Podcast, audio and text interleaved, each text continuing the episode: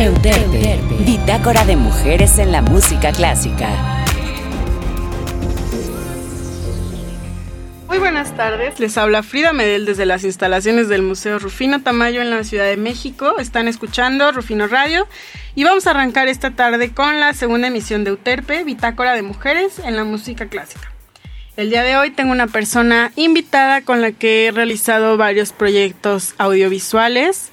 Ella además ha estado clavada un poquito en temas de perspectiva de género. Justamente cursamos juntas un par de talleres en el Centro de Investigaciones y Estudios de Género de la UNAM.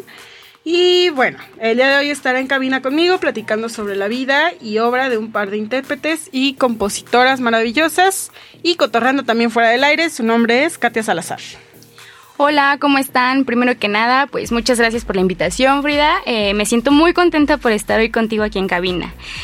Y pues me parece súper chido e interesante que haya un espacio que le dé reconocimiento a grandes mujeres dentro de la música clásica, que a mi parecer solo ha reconocido a los hombres y nos hemos olvidado un poco que también hubo mujeres exitosas que lograron destacar dentro de este género, como lo mencionaste justamente en el programa pasado. Sí, ella también, si es que nos sintonizaron, estuve platicando un poquito con Aileen sobre este sesgo existente un poco en la recuperación y no sé, incluso en el archivo que se hace completo de obras de autoría femenina. Estábamos platicando hace un rato antes de entrar a cabina que incluso cuántas personas sabemos o no sé, previo a, a esto que voy a decir, cuántas personas saben que la esposa de Rufino Tamayo era una pianista. Pues muy pocas, la verdad es que yo no sabía y pues yo creo que muy pocas personas que nos están escuchando o que viven en la ciudad eh, lo saben. Claro, eh, y desde ahí, ¿no? Un poquito la investigación, cuando supe que Olga era pianista, como que desde ahí partió toda esta idea de justamente recuperar y desenterrar un poquito más de, todo, todo este género. Olga fue pianista y, si tú lo buscas y lo googleas, como que no encuentras un, un archivo o algo que te dé que te dé idea de la actividad de, de Olga, no sé, tanto profesional como académicamente. Te dicen que es una pianista, pero digamos, abierto al público, yo no he encontrado un archivo en el que, en el que podamos encontrarlo. Pero bueno, ahora sí vamos a comenzar. La semana pasada, como estábamos diciendo, además de escuchar una selección de piezas en su mayoría para clavecín, les platicamos un poquito acerca de las características propias de la música clásica y su división a su vez en distintas categorías o periodos. Nos concentramos en dos compositoras del barroco, que fueron la Niña Prodigio de la Guerra y Bon Martínez. Entonces, ahora, antes de pasar de lleno con nuestros personajes de hoy, hablemos sobre los efectos de la música clásica en nuestro estado de ánimo e incluso de los beneficios que ofrece a la salud. Y es que no nada más la música clásica, sino la música en general imita las características tonales de la emoción de la voz y tiene la capacidad de provocar escalofríos o producir alegría. Mm, de manera más específica, se ha demostrado la influencia positiva de la música clásica en el tratamiento de algunas enfermedades. Existen varios desórdenes neurológicos que si bien no tienen cura, utilizan la música como una forma de tratamiento. Entre ellos se encuentra el Alzheimer, la enfermedad de Parkinson, el síndrome de Tourette y algunas formas de autismo.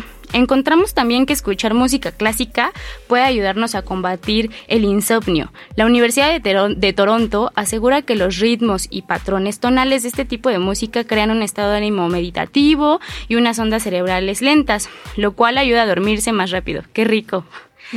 Pues sí, ¿no? Por este hilo, digamos que, por este hilo de padecimientos, seguro habrán escuchado o probado que reduce el estrés y ayuda a bajar la presión arterial.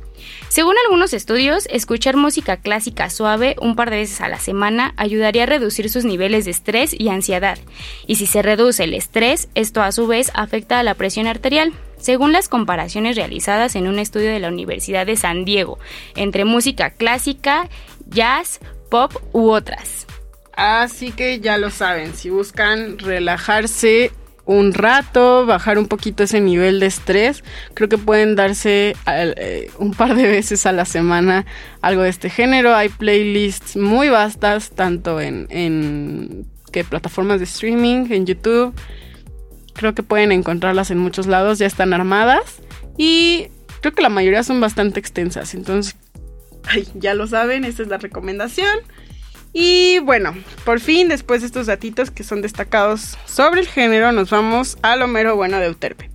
Vamos a platicar primero sobre Teresa Carreño. Teresa Carreño es una pianista venezolana. Ella nació en Caracas en el año de 1853. Y lo primero que tenemos que tener muy muy presente sobre Teresa es que está considerada entre los más grandes pianistas de su época. Inició sus estudios de piano con su padre, quien fue Manuel Antonio Carreño, y los continuó con Julio O.N.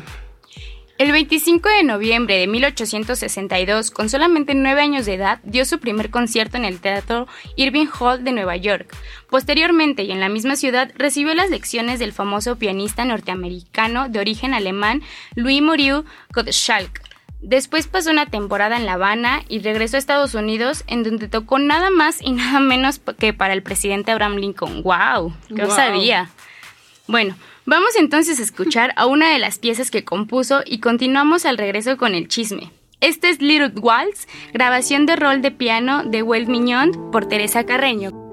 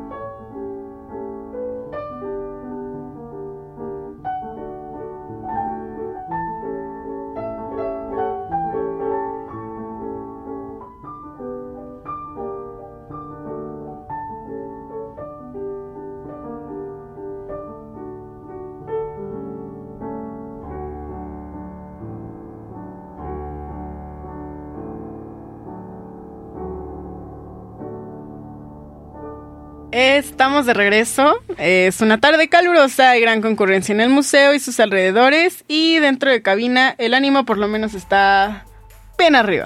Uh. Esperemos que estén disfrutando de la emisión de este fin de semana. Y pues sí, como recuento, estábamos clavadas con un poco de la educación de, de Carreño y su origen Luego entonces, en cuanto a su desarrollo profesional, Teresa tuvo la oportunidad de aprender y experimentar alrededor del mundo. Actuó en los principales auditorios de Europa y América, también en Sudáfrica, Australia y Nueva Zelanda. Y fue solista en la Orquesta Filarmónica de Berlín. Fijó su residencia precisamente en Berlín en 1889, pero tuvo que abandonar Alemania al estallar la Primera Guerra Mundial. Y tras una gira de conciertos en España y otra en Cuba, decidió instalarse de manera definitiva en Nueva York. Bueno, pues la siguiente pieza es el vals Mi Teresita, la cual fue dedicada por Carreño a su hija. De vuelta vamos a platicar cositas acerca de su vida personal y presentaremos la última melodía original de esta compositora.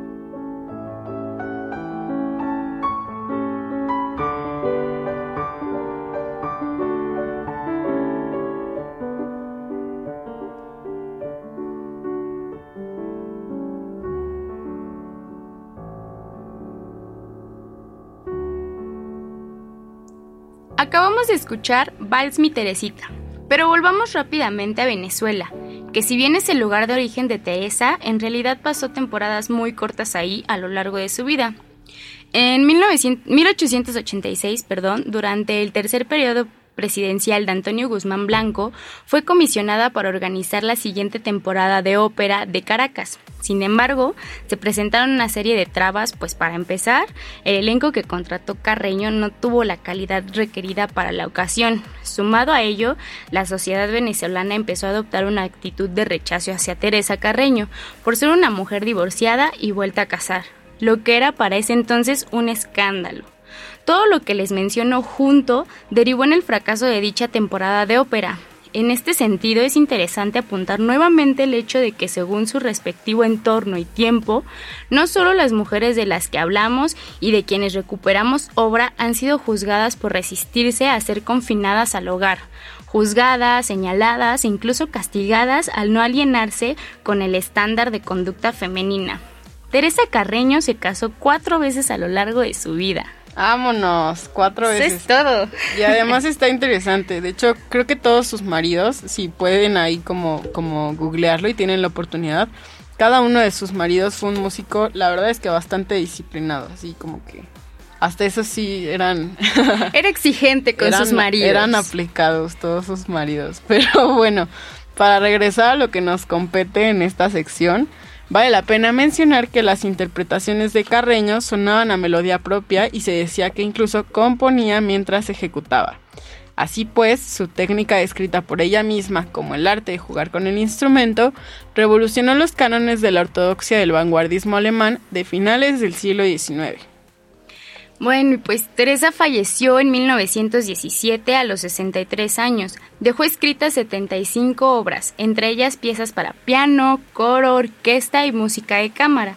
Desde el año de 1938 sus restos están sepultados en Caracas, primero en el Cementerio General del Sur, del Sur y desde 1977 en el Panteón Nacional Posteriormente, en 1983, se inauguró en Caracas el complejo cultural Teresa, Teresa Carreño, el cual es considerado como el más vasto de América Latina.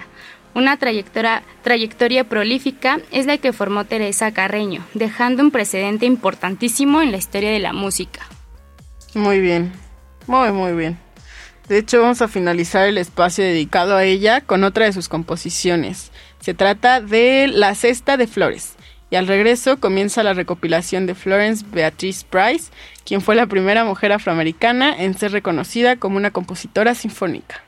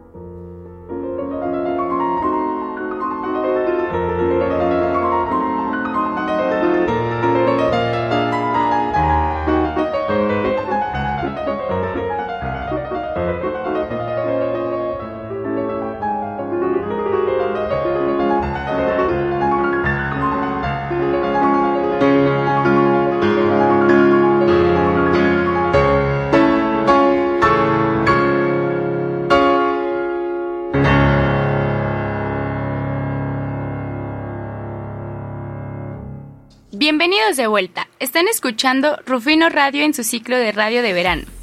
Bueno, y estamos listas para iniciar el recuento de los múltiples encantos de Florence Beatrice Price, esta mujer extraordinaria que se convirtió en la primer compositora negra en conseguir una sinfonía interpretada por una importante orquesta estadounidense. El director musical Frederick Stock y la Orquesta Sinfónica de Chicago tocaron el estreno mundial de su sinfonía número uno en mi menor el 15 de junio de 1933. Dicha sinfonía captó la atención del director cuando un año antes ganó el primer premio en el Wanamaker Competition. Florence nació el 9 de abril de 1887 en Arkansas. Creció en una comunidad de integración racial en Little Rock y a la edad de cuatro años interpretó su primer concierto. La composición se publicó cuando ella ya tenía 11 años bajo la dirección de su madre. Posteriormente se graduó de secundaria a los 14 años y dejó Little Rock para asistir al Conservatorio de Nueva Inglaterra. Algo súper curioso es que la madre de Price le aconsejó presentarse por allá como una persona de ascendencia mexicana y así lo hizo. Pasemos a escuchar ahora la primer pieza del programa compuesta por Beatriz Price, Andante Moderato, del cuarteto de cuerdas en sol de Florence Price.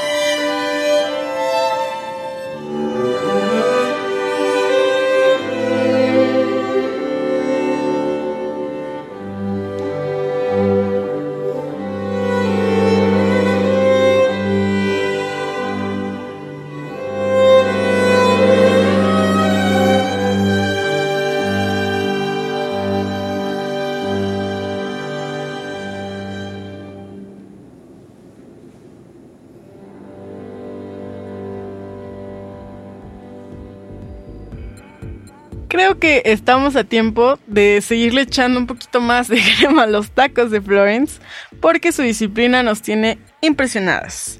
Ella obtuvo una licenciatura en música en 1906, siendo la única de entre al menos 2.000 estudiantes en cursar una doble carrera, la, la cual fue órgano y piano. Después de graduarse, enseñó durante un año en el campus de la Academia Presbiteriana de Cotton Plant Arkadelphia, Luego se trasladó a Little Rock Charter College y de 1910 a 1912 en la Universidad de Clark en Atlanta. Después regresó a su natal Little Rock para enseñar de manera privada y participar activamente en la composición. Bueno, pues hasta ahí todo suena maravilloso en su vida y en lo que respecta a su desarrollo profesional, ¿no? Pero tenemos que mencionar que Price, además de lidiar con el sexismo de su tiempo, enfrentó segregación racial grave.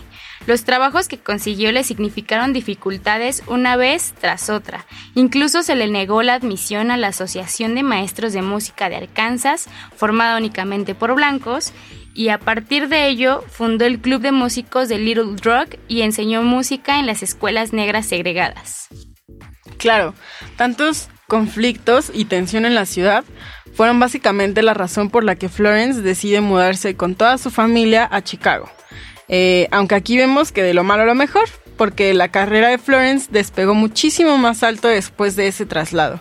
Cerca de 1930 algunas editoriales empezaron a emitir sus canciones, se difundieron a gran escala también sus piezas para piano y especialmente sus piezas de instrucción para piano. Así que vamos entonces a celebrar la memoria de Florence con una de sus sinfonías. Esta es la tercera parte de la sinfonía número 4 en re menor. Regresamos.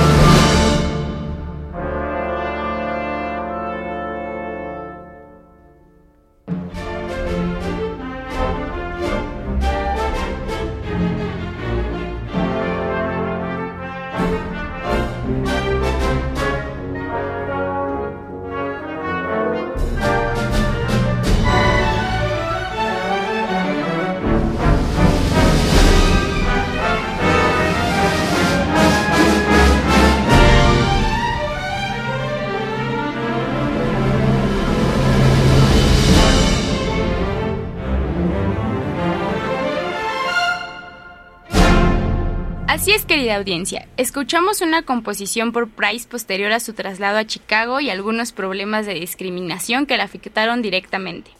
Podemos mencionar, ahora que lo recuerdo, como elemento común de nuestras de entre nuestras artistas seleccionadas del día de hoy, que también Price es una mujer divorciada, aunque en este caso, por suerte, su desempeño desarrollo en el ámbito de la música no se fue para abajo, al contrario, Price ganó, ganó reconocimiento nacional, actuaciones, premios, que sus conciertos se celebraran en iglesias, clubes sociales y culturales negros e incluso se hizo amiga de Marianne Anderson, quien cantó algunos arreglos de ella en una transmisión internacional desde Praga en 1937. Hacia allá iba justamente, qué chido que lo mencionas.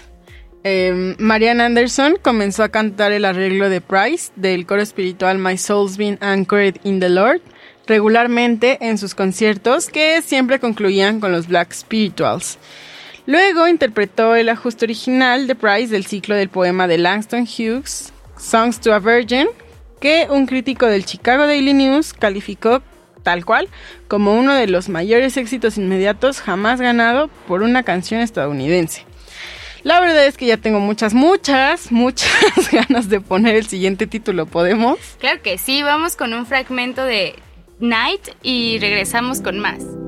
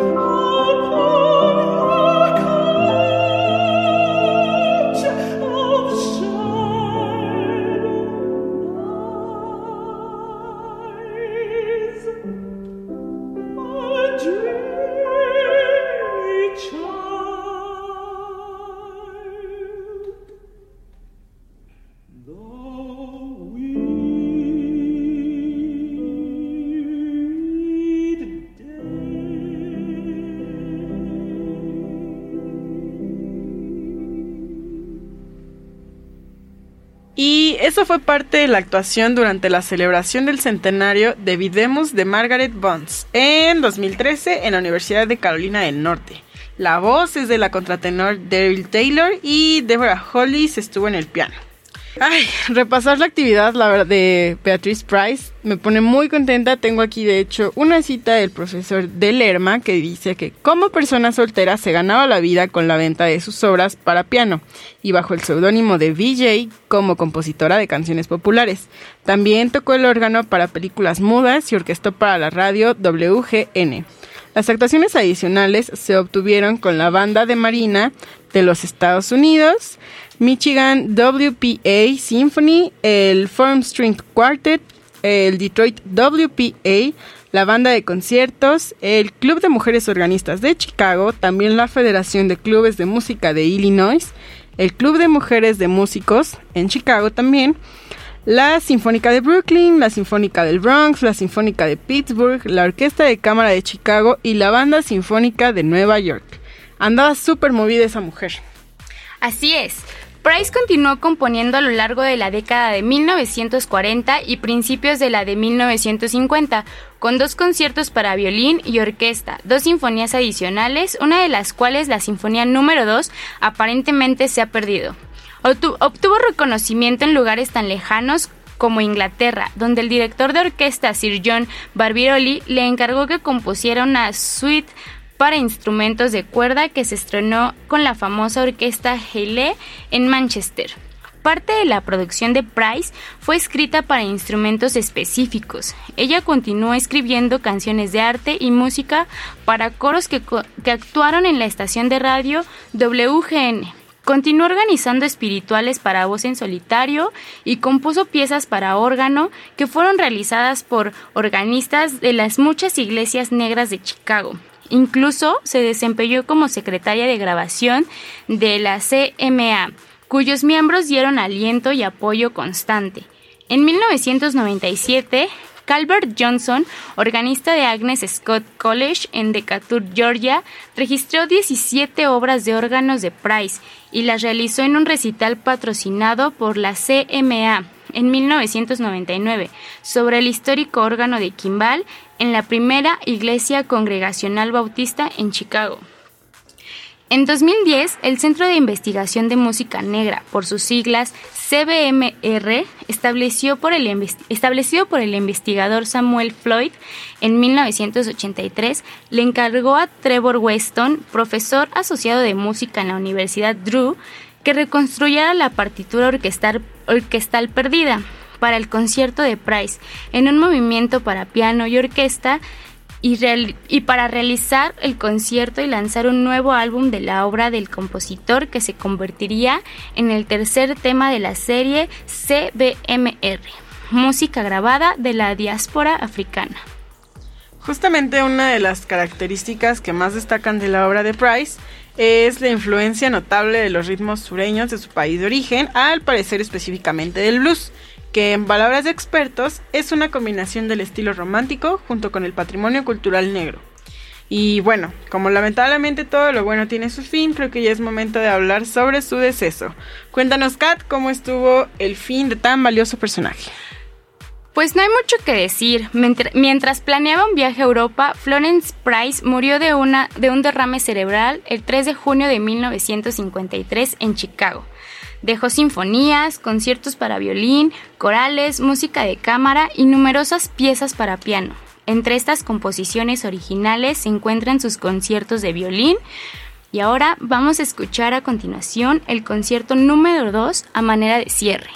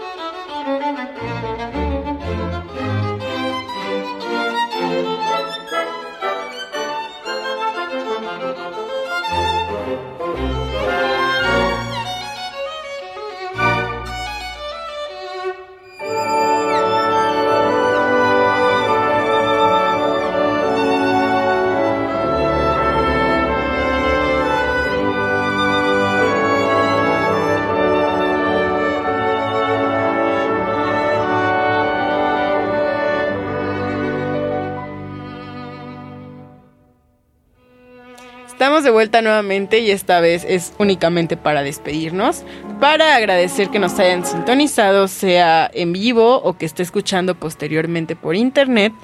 Les queremos enviar un cordial saludo y pues nada, creo que estuvo súper bueno. ¿Tú cómo te la pasaste, Kat? Yo me la pasé muy bien. Muchas gracias por la invitación. Eh, pues ha sido enriquecedor estar aquí y pues leer sobre estas mujeres y hablar sobre estas mujeres que destacaron en la música clásica, que pocos conocíamos, me incluyo, y que pues de ahora en adelante me gustaría pues no sé, saber más de ellas, de más mujeres que, que pues que destacan en, en este género. Sí, aventarnos como, qué bueno que, que te interese porque la verdad es que para el que sigue nos vamos a aventar con otras dos un poquito más recientes. De hecho, lo, este programa las abarcó de manera cronológica, así en, su aparición en la historia, digamos, desde la emisión número uno y a la última también nos vamos a ir con, con algunas figuras que seguramente ya, ya ubican un poquito más fácilmente y que su influencia está más marcada en, pues no nada más en, en la música clásica. O sea, sí, sí avanzaron como abarcaron bastante, bastante ámbito ahí. Por allí. bueno, pues ya escucharon. Entonces, en el siguiente programa, escúchenos y pues Escúchenos. Katia ya no va a estar con nosotras porque nuevamente vamos a cambiar de invitada o invitadas, me parece. Entonces, pues sí, para seguir escuchando como la variedad de voces y de compositoras, Creo que estaría buenísimo que nos vuelvan a sintonizar. Eso es todo por nuestra parte. Les enviamos nuevamente un cordial saludo. Yo fui Frida Medel, me acompañó Katia Salazar. Y esto fue Euterpe en su segunda emisión.